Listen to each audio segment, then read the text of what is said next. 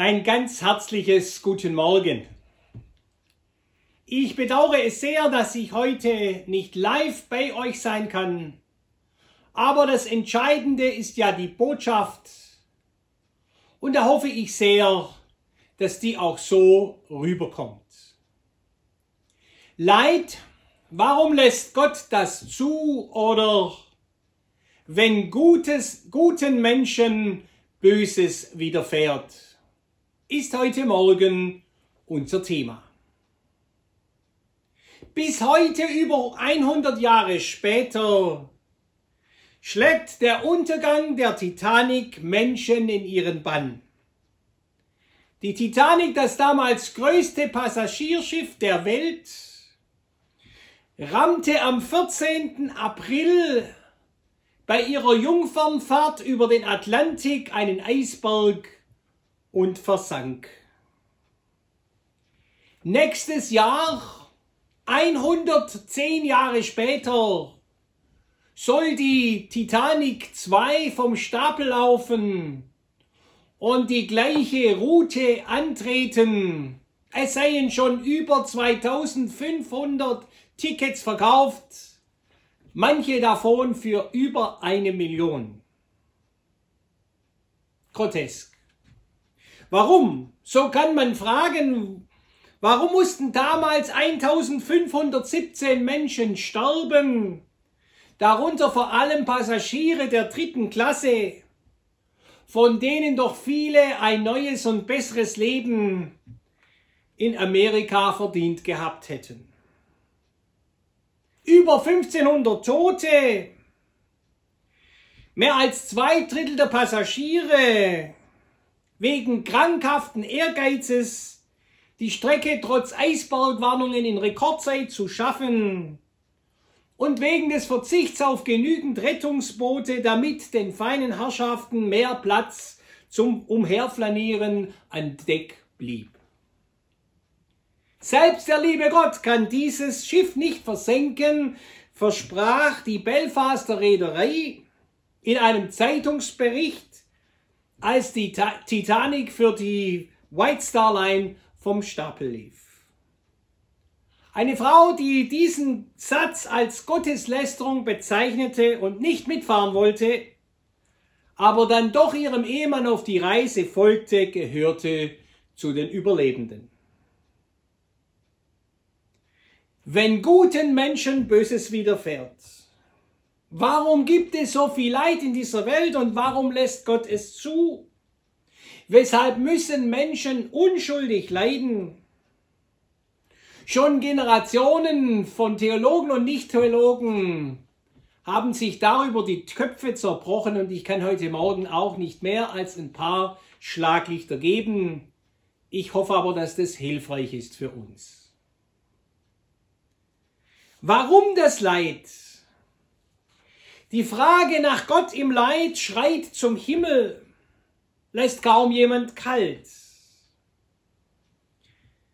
Vorschnelle Antworten werden dem Thema nicht gerecht. Auch die fromme Antwort kommt einem nicht mehr über die Lippen, wenn man selber von tiefem Leid betroffen ist. Die Frage nach dem Leid ist zugleich die Frage nach dem Bösen, nach Sünde, nach Katastrophen. All das ist dem Bösen untergeordnet. Das Böse ist alles, was die Ordnung des Lebens bedroht oder zerstört. Das Böse ist der Feind des Lebens. Ist Gott aber die Ursache unseres Leidens? Ist er allmächtig, aber nicht gut? Wenn, wenn Gott allmächtig ist und gut, darf er kein Leiden zulassen. Wenn er gut ist, aber nicht allmächtig, ist er nicht Gott. So formulierte schon der Philosoph Epikur. Wenn es keinen Gott gibt, woher kommt dann das Gute? Wenn es aber einen Gott gibt, woher kommt dann das Böse? Wenn wir fragen, warum Gott das Leid zulässt, dann müssen wir auch die Frage stellen, ob Gott überhaupt auf die Anklagebank gehört. Denn ein Gott, der sich anklagen lässt, ist kein Gott. Ja, lieber Mensch, wer bist du denn, dass du mit Gott rechten willst, schreibt Paulus im Brief an die Gemeinde in Rom, Kapitel 9, Vers 20. Gott selber könnte uns also höchstens erklären, warum dieses oder jenes so ist. Aber anklagen lässt sich Gott nicht.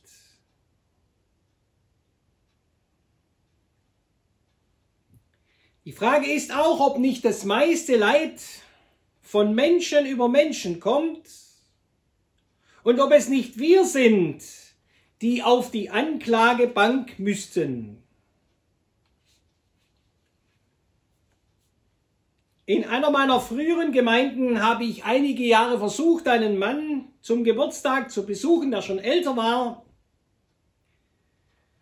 Und in der Regel wurde ich nicht hineingelassen, sondern gab einen Blumenstrauß ab. Aber dann nach einem Vortrag über Bonhoeffer, den seine Frau gehört hatte, öffnete sie mir die Tür. Der Mann meinte, wenn Sie so vielen gefallenen Kameraden wie ich in Stalingrad die Augen zugedrückt hätten, dann würden Sie auch nicht mehr an Gott glauben.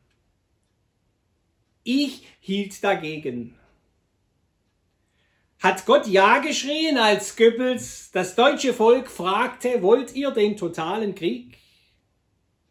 Das war die Goebbels Rede im Berliner Sportpalast vom 18. Februar 1943.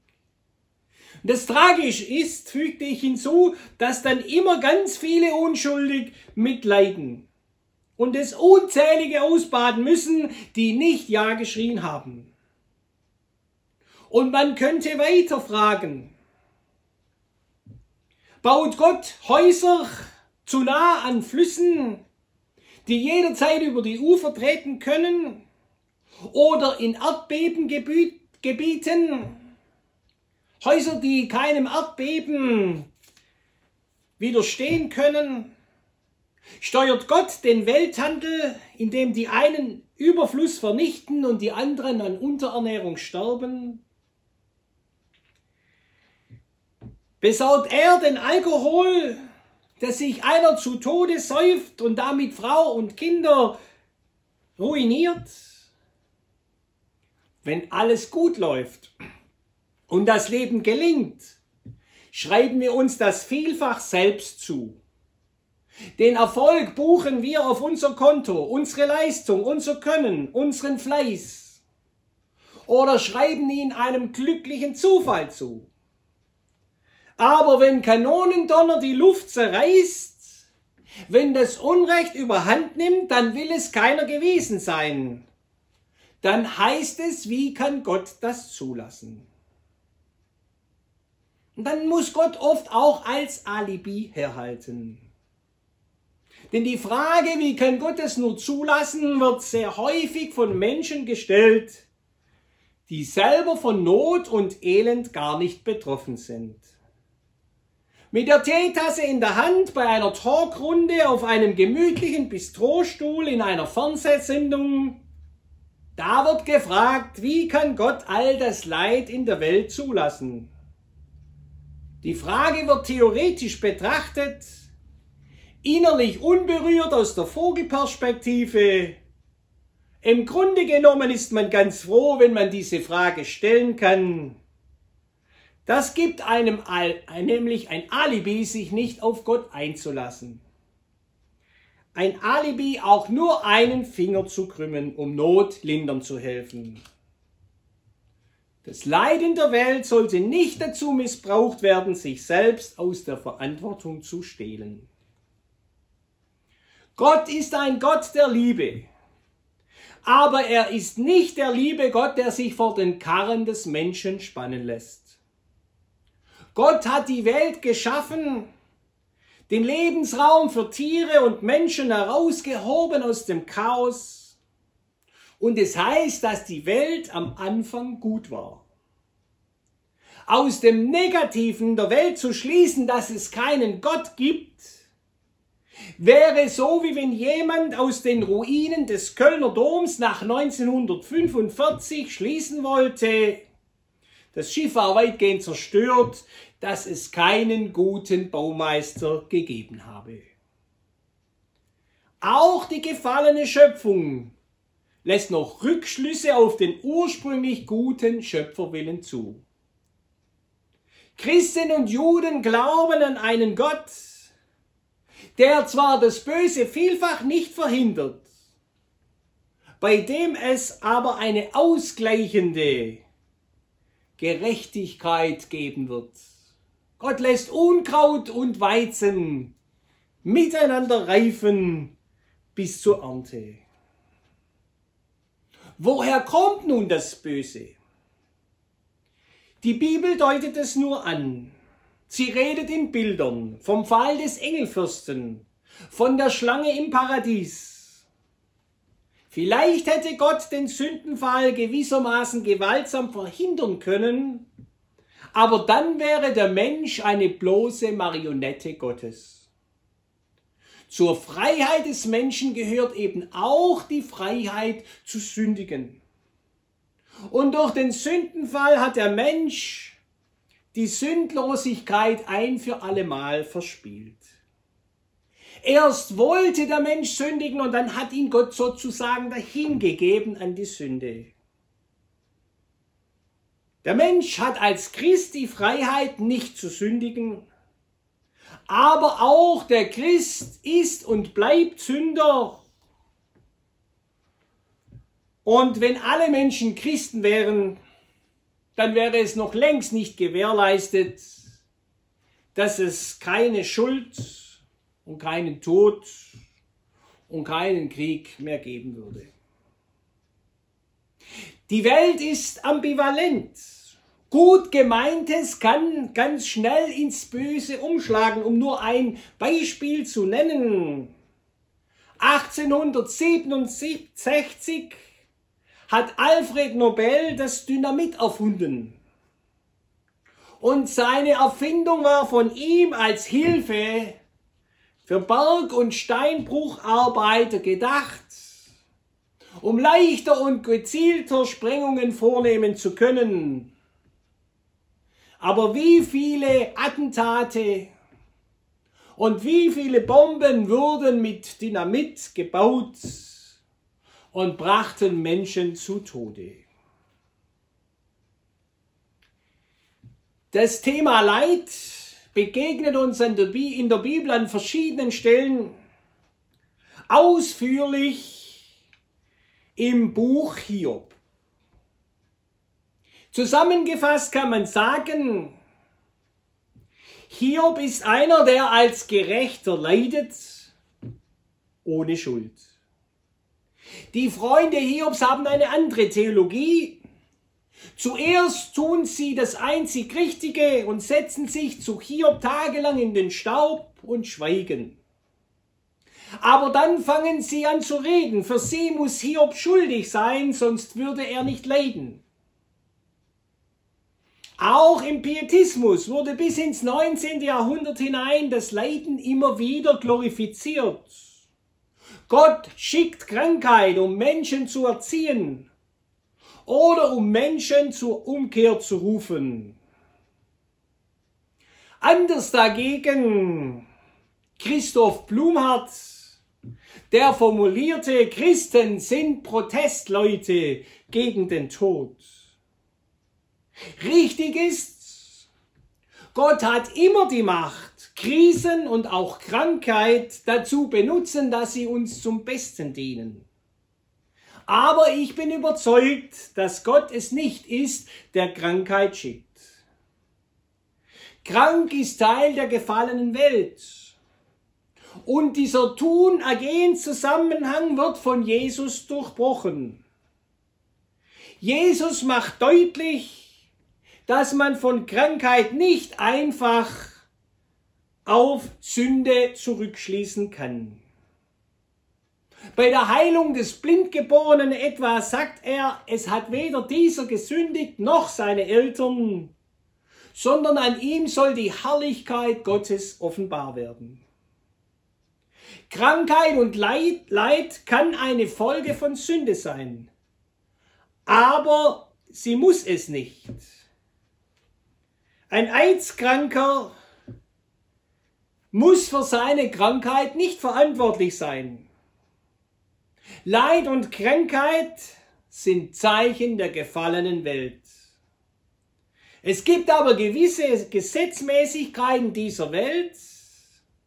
Sünde kann Folgen haben. Wenn jemand ein Kettenraucher ist, braucht er sich über eine Raucherlunge nicht zu wundern. Wer nicht vergibt, dem kann auch Gott nicht vergeben. Und auch das tut unserer Gesundheit nicht gut.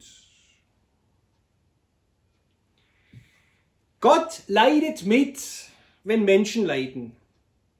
Zeichenhaft hat Jesus in seinen Heilungswundern, seinen Dämonenaustreibungen und seinen Totenauferweckungen gezeigt, dass in ihm das Reich Gottes angebrochen ist. Und dass der Tag kommt, wo es kein Leid, kein Geschrei, keinen Schmerz und keinen Tod mehr geben wird. Wo Menschen leiden, aber leidet Gott mit Jesus hat sich auf die Seite der Leidenden gestellt und ist selber den Weg des tiefsten Leidens gegangen bis zum stellvertretenden Sühnetod am Kreuz. Jesus Christus weiß, was Leiden ist. Und wo er uns Leiden zumutet, will er auch Kraft geben, es zu tragen.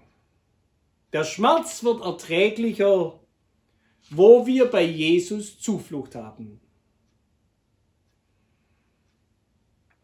Aus den Psalmen und überhaupt aus der Bibel dürfen wir wieder mehr lernen, dass wir Gott die Not, die Ungerechtigkeit, das Leid und den Schmerz und den Tod klagen dürfen.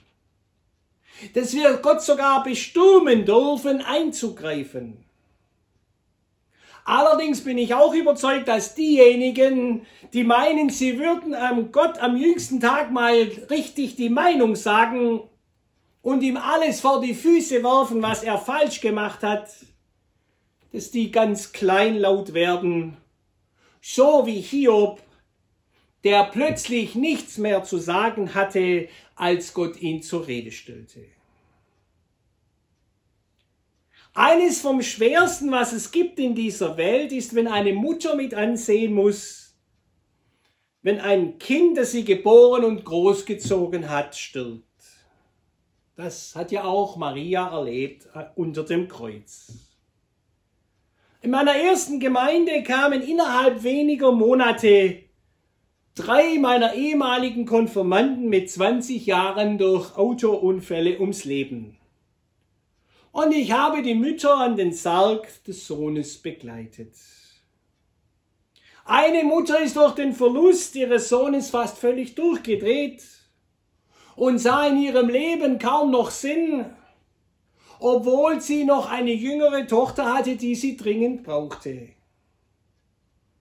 Da hat eine der anderen Mütter, die ihren Sohn ebenfalls durch Unfall verloren hatte, sie mehrfach besucht, mit ihr gebetet und sie ermutigt und getröstet.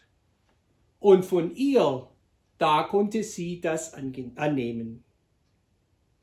Was in diesem Sommer viele Menschen bewegt und berührt hat, ist das Leben und Sterben von Philipp Mickenbecker, der im Alter von nur 23 Jahren an Lymphdrüsenkrebs starb. Das Tragische ist, dass nicht lange zuvor seine damals 18-jährige Schwester durch den Absturz in einem Kleinflugzeug ums Leben kam. Philipp, der seinen Zwillingsbruder Johannes zurücklässt, wusste, dass er nicht mehr lange zu leben hat. Er hat sich für seine Beerdigung Lobpreislieder gewünscht und wollte, dass niemand in Schwarz kommt. Schauen wir rein in sein Leben und hören einige Worte, die sein Pastor Christian Schneider an der Beerdigung gesagt hat. Philipp selber gibt die Perspektive nicht zu fragen, warum lässt Gott das zu sondern wozu. Es lohnt sich bei Gelegenheit die Zeit zu nehmen, die Videos auf YouTube ganz anzuschauen. Doch schauen wir heute Morgen rein in zwei Ausschnitte. Ich fasse zusammen. Leid, warum lässt Gott das zu? Wenn ein geliebter Mensch stirbt, erfahren wir in besonderer Weise, dass wir in einer von Leid geprägten Welt leben, die förmlich nach Heil, nach Gesundung, nach Rettung, ja nach Erlösung schreit. Unsere Welt ist unvollkommen, unerlöst. Man kann nun alles Leid, auch das, das einen selber trifft, gegen Gott ausspielen und es ihm zum Vorwurf machen. Aber man kann sich auch der Realität des Leides stellen und dieses Leid als Frage und Klage vor Gott bringen. Herr, unser Gott, wir verstehen nicht. Warum du uns dies auferlegst, bitte hilf uns, bitte hilf mir.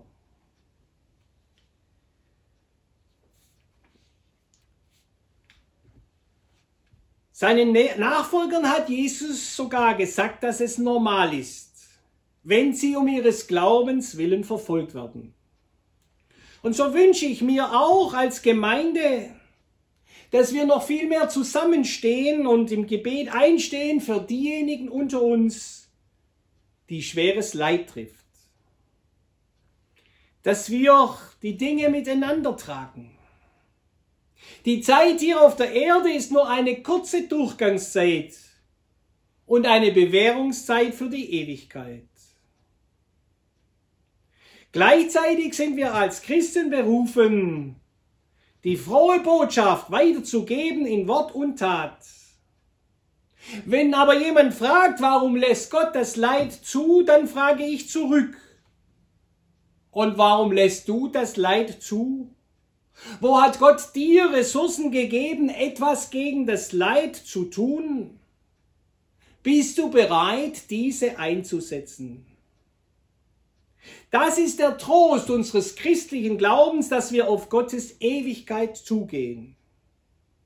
Wir wissen dass, dass dieses Buch, das von den ersten Zeiten an die Liebesgeschichte Gottes erzählt, am Ende gut ausgeht. Es endet mit einem Happy End. Die Redensart stimmt, am Ende wird alles gut. Und wenn noch nicht alles gut ist, dann ist es noch nicht das Ende. Die Johannes-Offenbarung der Bibel schildert das auf der letzten Seite so. Kapitel 21. Und ich sah einen neuen Himmel und eine neue Erde, denn der erste Himmel und die erste Erde vergingen und das Meer ist nicht mehr.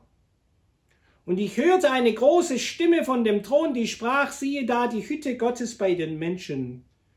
Und er wird bei ihnen wohnen und sie werden sein Volk sein. Und er selbst, Gott, wird mit ihnen sein und Gott wird abwischen alle Tränen von ihren Augen. Und der Tod wird nicht mehr sein, noch Leid, noch Geschrei, noch Schmerz wird mehr sein, denn das Erste ist vergangen. Und der auf dem Thron saß, sprach, siehe, ich mache alles neu. Das Beste kommt noch. Gott segne uns mit dieser Gewissheit und helfe uns Menschen zu sein, die anderen Mut machen, gerade in unserer Zeit. Amen.